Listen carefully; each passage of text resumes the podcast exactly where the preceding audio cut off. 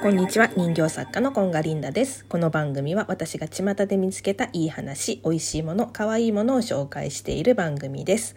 今日のトークテーマは全身全霊です。えっ、ー、と最近私ね古舘一郎さんと,、えーと、中田あっちゃんオリエンタルラジオの、えーと YouTube 大学の中田敦彦さんとの対談動画を見たんですけどえっと、古舘一郎さんがね YouTube を始めて、えっとまあ、始めるで早々に多分ねあっちゃんに一度あのどうしたらいいですかみたいな相談をしているんですね。でその時になんかもうちょっとこう投稿頻度上げた方がいいよとかそういうアドバイスをもらってたみたいで私はそのね第2回目しばらく経ってからで、えーと半年ぐらい前の動画を見たんですけどそこでねもうあっちゃんが本当にもう真剣に細かいところまで言いにくいところまで古舘一郎さんっていう大先輩に対してアドバイスをしているのがねすごい感動的だし、えーと、YouTuber だけじゃなくても、まあ、SNS をやっている人とかそうじゃなくてもなんかいろんなところで通じるんじゃないかなと思ってちょっとシェアをさせて。もらおうかなと思ったんですね。で、まあ、私の話より多分一度聞いてもらう方がいいと思うので、えーと、古舘一郎さんの方のチャンネルで、えっと、あっちゃんが半年ぐらい前にアドバイスしてる動画が2本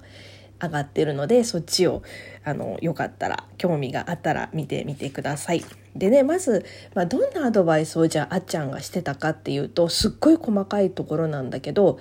まず古舘一郎さんってすごい名前がネームバリューがあるでしょ？もうだってずっとテレビに出てた人だからさ毎に毎晩ニュース番組に出てたしその前もあの音楽番組もやってたしトーク番組もやってたしいろんな幅広い世代に知られているのにその時のね YouTube のアイコンが自分の顔じゃなかったんだって。だからまず自分の顔にしてくださいって言って無名な人ならまだしも古舘一郎っていうブランドがあるのになぜそれを使わないんですかっていうふうに言ってまず、えーと、アイコンは自分の古舘一郎さんの顔にしてください。と。あとその YouTube の、えーと、タイトルっていうかなんだろう番組名か。もえーと最初ね古舘チャンネルみたいな感じだったんだけどそこも古舘一郎っていう名前ネームバリューがあるんだから古舘一郎チャンネルにしてくださいっていうわけ。どこの古舘さんですかってなっちゃうからもう古舘一郎チャンネルにしてくれてあの一郎っていうなあの漢字もさちょっと特殊なんだよね古舘さんって。でそう言ってたらもうねスタッフの人がもう言われてる最中に「はい今直しました」みたいな感じでねすごいスタッフもすごい真剣なわけ古舘さんの方の。で、えーとまあ、どのくらいの世代が見てるんですかっていう質問に対してまあちょっとよくは分かんないんだけど40代とか、まあ、そのくらいかなってぼんやり答えたら「はい40代ですもうズバリそれは40代以上です」みたいな感じであっちゃんが言ってもうそこだけをターゲットにしてくださいそれ以下はもうあの気にする必要ありませんっていうもうすズパッと言うわけよ。でねあとはえっ、ー、とやっぱこういろいろ出していく中でこれは当たるだろうってこれは再生回数回るだろうっていうものが意外と当たんなかったりこれはどうかなって自分で思いながらも上げるものがすごい再生回数が上がったりっていうのがあるあるんだっていう悩みをこう打ち明けた時にそれってなんか私もすごいわかるなと思って私は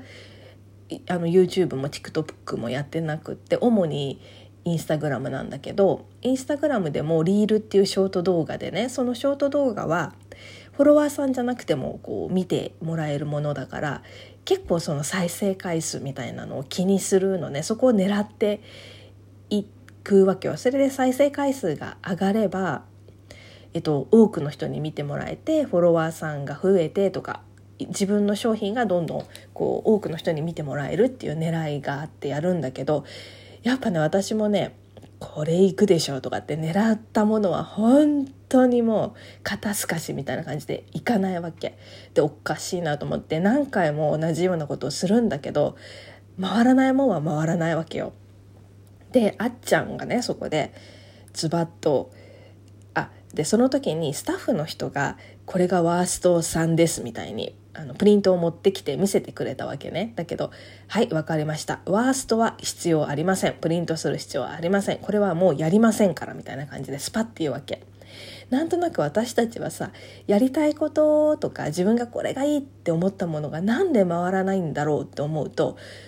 えちょっともう一回もう一回みたいな感じでやっちゃって。で逆に回ったものを多くの人が見てくれて喜んでくれたものを無視しちゃうっていう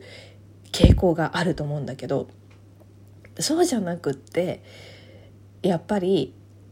あのその喜んでもらえるとか見てもらえてる方をやった方がいいっていうふうに言っててね。でここでさちょっと道が分かれちゃうと思うんだけど考え方とか。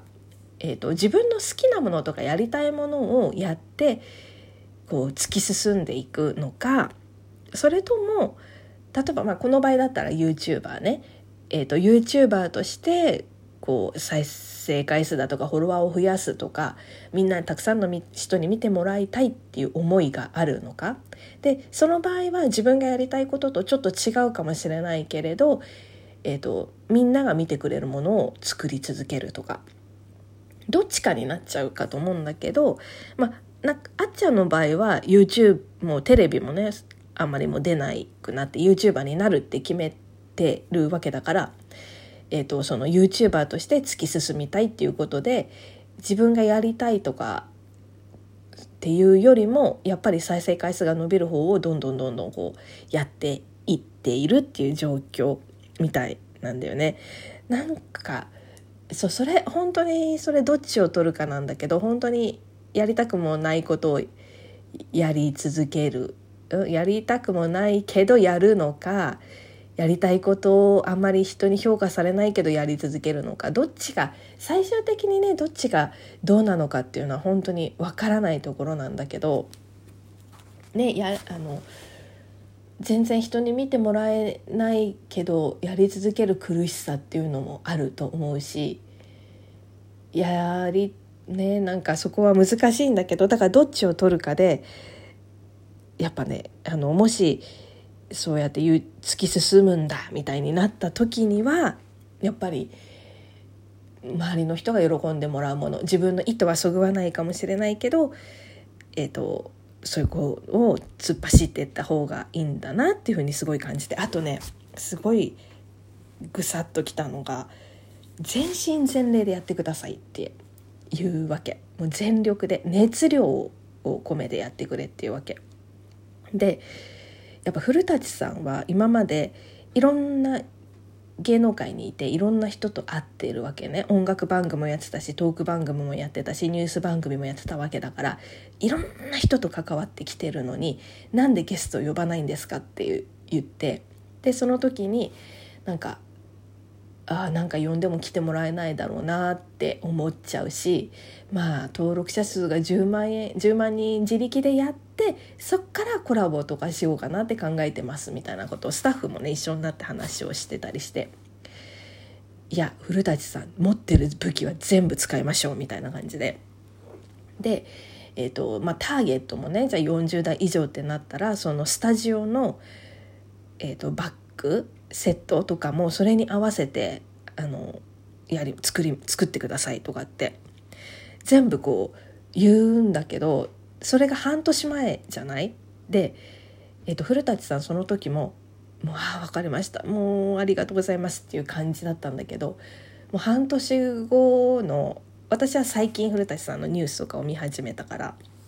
見たら全部ちゃんとやってるわけ。なんか年齢で言ったらさ全然違うしさ古舘さんの方が先輩なんだけど YouTuber としてはやっぱあっちゃんの方が先輩なわけでなんかそこをちゃんとこう尊敬をしてリスペクトしてあっちゃんの言うことを素直に聞いてるっていう姿勢に私はすごい感動してなんかあのオリンピックのさスケートボードの選手たちみたいだなってちょっと思って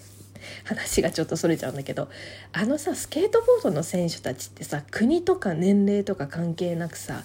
そのプレーに対して超リスペクトしてねさこう抱き合ったり「すげえね」なんて言ってるわけじゃん。なんか倍ぐらいの年のさ人選手とかも本当にざらにいる中で本当にお互いをリスペクトして称え合ってででなんかスケボーの世界ってその先輩の家に住み込んでなんかこう教えてもらったりとか練習したりするっていうのをねちょっと聞いたことがあって。なんか YouTube もまあそういう人だけじゃあちゃんとかみたいな人だけじゃないと思うんだけどでもなんかお互いをコラボしてこうお互い再生回数伸ばしたりフォロワー伸ばしたりしていこうよみたいな感じで。やっぱりさ芸能界でずっと長くやってきた人も YouTuber 先に YouTuber として頑張ってる人をすごいリスペクトしてる世界だなっていうふうに思ってなんかそういうのもね垣間見れてすごいいい動画だったんですよ。でそうだからビジネスとかやる人とかにもねすごい通じるものがあると思うのでよかったらあの古舘一郎さんの「古舘一郎チャンネル」の中田敦彦さんが出た回っていうのが2つあるので是非見てみてください。では今日はこの辺でさようなら。